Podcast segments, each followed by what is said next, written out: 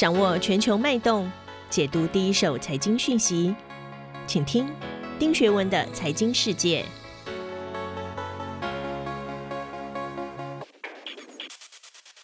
大家好，我是丁学文，很高兴又在一号课堂跟大家见面。今天的一周财经焦距呢，我想跟大家谈一谈是二零二一年终于揭开序幕，新年新气象。我今天想把全球媒体关于二零二一年的投资展望总结，作为今天和大家分享的第一则国际财经资讯，希望对于历经惊涛骇浪的各位有所启发，而且今年二零二一年能够再接再厉，做好投资。那第二则我要跟大家分享的新闻，则是十二月三十号，中国国家主席习近平通过视频连线和欧盟的领导人跟德国的总理梅克尔。法国总理马克宏举行了视频会议，共同宣布了中欧投资协定的落地。这是继 RCEP 签约之后，全球第二个全球的区域协议的浮出台面。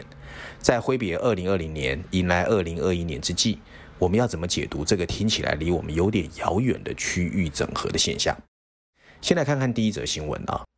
我要先跟大家推荐的是 CNBC，CNBC 有一篇文章下的标题是“投资者认为的二零二一年的最佳投资方向”。另外呢，伦敦金融时报它过去其实都是比较偏保守的乌鸦哦，它有一篇文章的标题是“投资二零二一年疫情过后的前景还有陷阱”。然后他找了五个专家，挑选出令人鼓舞的趋势，还有令人担忧的一些原因啊。那另外呢，我还挑选了一个《华尔街日报》。它的标题写的是“从股票到比特币，投资者似乎在押注一切会上涨的东西”。然后，历时九个月的历史性的上扬，让人们对 COVID-19 和纾困刺激方案会持续充满了希望。那第四篇呢？我特别挑的是 Bloomberg。Bloomberg 的标题写的是“现在是到金融机构上班的好时候”。诶，很有意思，这是一个比较不一样的论点啊。他大概是说呢，对于主导金融领域的机构来说，二零二一年的疫情修复可能会为他们带来更多的回报。那首先我们开始解读啊，其实大家都知道，从心里面年唧唧又甩不开的二零二零年总算过去了。我当然相信啊，所有人都和我一样，巴不得赶快把日历翻到二零二一年，并希望正常状态赶快回来。对的，二零二零年就是一个 COVID-19 主导的疫情大年。从一开始的隔离封锁到后来的可喜复苏，年底又迎来了疫苗的问世，真的是九转回肠，难以形容。二零二一年应该是观察全球经济能不能重新开放的重要一年。尽管二零二一年的波动性哦，我个人是认为哦，可能会低于二零二零年，但是波动的剧烈，我想也不会太少，所以大家要拭目以待。那我大概整理了八个，我觉得在二零二一年的趋势，提供给大家分享。那当然也是综合了刚才前面提到的四篇文章哦。首先，我个人觉得 COVID-19 的影响会持续到二零二一年，所以人们和企业之间的各种交互会以前所未有的速度不断发展，而这种演变啊，会发生在科技、商业和医疗保健各个领域。另外，第二个趋势，我认为生化科技会带来更多的医疗创新。所有能够提供创新解决方案的科技新创公司，有可能成为大型制药公司 M&A 的目标。所以，医疗产业的 M&A 速度不会缓慢。第三个趋势是，各种协助社会转型的科技会迎来春天。许多 COVID-19 之前的社会规范经历了巨大的变革，社会将比以往任何时候需要远程工作。购物还有教育，譬如说人工智慧、机器人、区块链乃至五 G 的变革，对企业和政府来说都会变得越来越重要。第四个趋势是电子商务会实现更大的增长。按照美国一个 Statista 的数据啊，电子商务销售额仅占了二零一零年十年前美国零售总额的百分之四点二，可是，在现在啊，二零二零年的第二季已经占到了百分之十六点一。COVID-19 会进一步加速他们从传统的零售实体购物往在线购物的过渡。第五个趋势啊，我认为小型股票会优于大型股票，因为大型股票的本益比已经太高啦，投资者需要更加有选择性的找到更多的投资机会。小型股票有可能表现会比大型股票好，在二零二一年。第六个趋势是美元会继续走弱。所以美元流出美国的情况会加剧，跨国企业型的股票可能会因为能够对应美元走低的避险而得到青睐。第七个趋势是利率几近于零，对于股利分红的股票会占优势。按照 CNBC 有一个报道哦，美国有六百三十九家企业在第二季度宣布削减或暂停了分红，这是二零零九年以来的新高。随着经济的复苏，投资者会期待股利的支付，以替代收益率较低的固定收益工具。另外，有固定收益保障的优先股，优先股啊也会得到所谓的资金支持。第八个趋势是，二零二一年各国会开始端出大量的基础建设支出法案。相关的材料工业、能源，还有工业事业和电信服务会得到追捧。那这些是我个人觉得八个比较乐观的趋势跟看法哦。那我们来看看相对保守的。你譬如说，《伦敦金融时报》邀请了五个专家，就蛮符合英国人的保守哦。他们认为全球金融市场和实体经济一样，其实是一个伤疤还没有完全复原的情况。虽然大家都急切希望复苏脚步的到来，但二零二零年的市场可能已经提早反映了二零二一年的好消息。所以，《伦敦金融时报》认为，二零二一年很可能只是一个平庸无奇的投资环境。那另外，我最后要跟大家来补充说一个 Bloomberg 的论点啊，我觉得很有意思。他认为啊，二零二一年廉价的资金会不在乎经济增长的不能恢复，让二零二零年的赢家继续驾驭二零二一年的货币扩张。所以，二零二一年政府很可能会继续释放纾困的支持，中央银行会继续保持零的货币政策。随着疫苗的推出，经济上的乐观情绪正在唤醒野蛮精神，而 M&A 的并购会急速反弹。紧随其后的就是融资和资本市场的活跃。而对于管理大量流动性资金的大型金融机构，各位注意哦，大型金融机构特别有利。因为大家知道，从 Lehman Brothers 以来啊，金融交易都越来越集中在少数的大型机构。今年的动荡、巨大的动荡和飙升的资产价值，使华尔街的收入创了历史新高。McKinsey 的数据就告诉我们，在前面九个月，全球排名前十名的金融机构的交易收入增长了整整三分之一。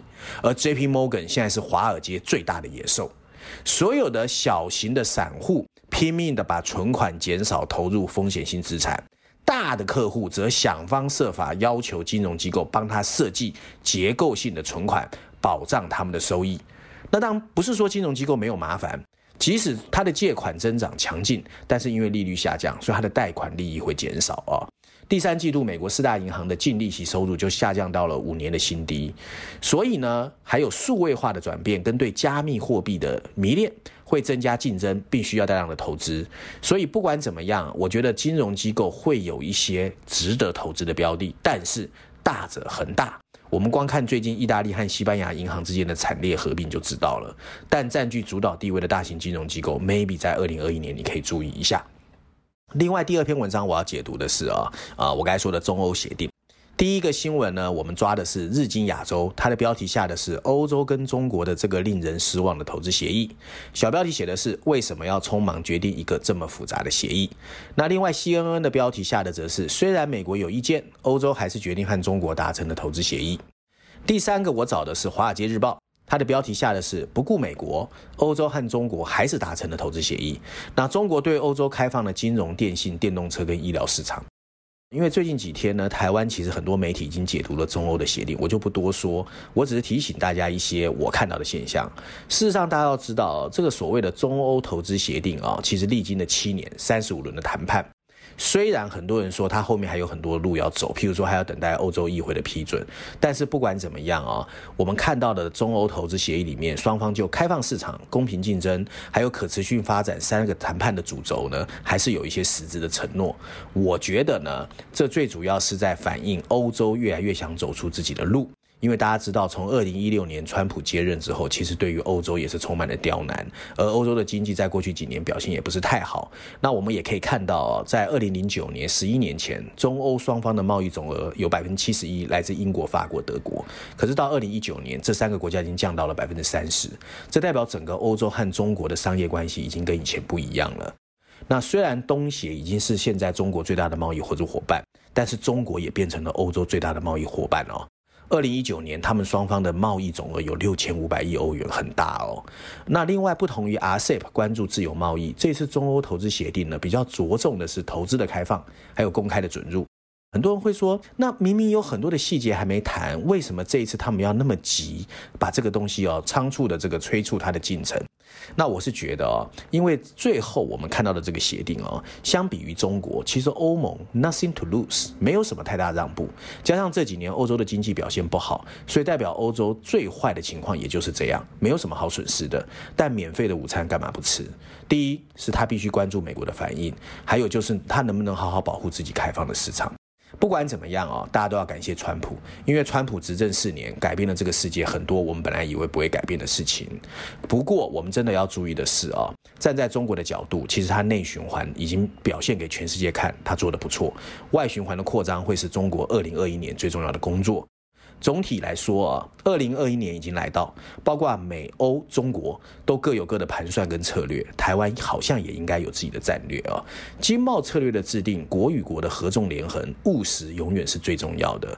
RCEP 已经签了，中欧投资协定成定局了。对决定紧抓美日的台湾而言，深水区的步步惊心才要开始。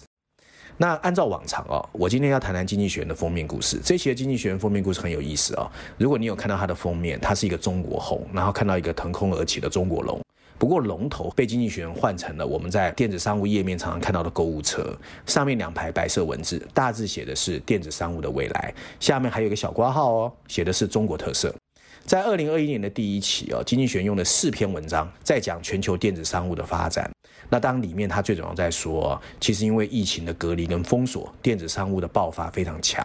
不过里面的中国元素其实越来越强。那文章内容认为，西方企业啊一直认为自己是所有产业发展的先驱，但实际上电子商务早就被中国紧紧抓牢了。跟西方国家相比，它的市场更大，更有创新力。各个科技企业还成功的把电子商务、社交媒体还有消费人群融合在一起，构筑了一个拥有八点五亿数位化消费者的线上购物大平台，如今中国的科技巨头也开始被反垄断打击，但没有人会反对啊！阿里巴巴确实带给全世界一些新的冲击。现在到底是不是美国开始要向中国学习电子商务？我们可以拭目以待。另外呢，我要推荐的文章呢，在这一期经济学也用了两篇文章说，它主要在讲啊，就是我刚才在前面有提到的。二零二一年基础建设的大浪会来，所以他在绪论第二篇跟财经板块第一篇都谈了所谓的公共投资。不过呢，它里面大概主要是跟我们说，疫情过后，全球大多数国家都会启动对疫情扩散的短期刺激纾困。十二月二十七号，川普还签署了九千亿美元的纾困，但更多人开始对基础建设产生狂热。拜登甚至希望在公路、电网、铁路上再投两兆美元。那全世界其他国家的狂热，我们是可以理解的，因为低利率代表融资很便宜。许多经济学家认为，基础设施的投资回报在这个时候是很有吸引力的。但实际上啊，基础建设的过往记录其实像印度孟买的高速公路一样混乱，他们常常超支百分之二十五，三分之二的外国贿赂案件都跟基础建设有关。中国的支出比任何国家都多，但有一半以上基本上根本就是纸水瓢了。印度曾经在两千年大力发展基础建设，最终陷入了债务的泥沼。这些痛苦的经验至少暗示两个普世教训：首先，政府应该以系统性的方式扩建一个列表，并选择回报最高的项目进行；然后，它应该由独立于那些建设和营运资产的第三方机构来执行。第二个教训就是好好跟民营企业好好合作。这大概就是我今天要跟大家分享的。新年快乐！希望各位二零二一年一切 OK。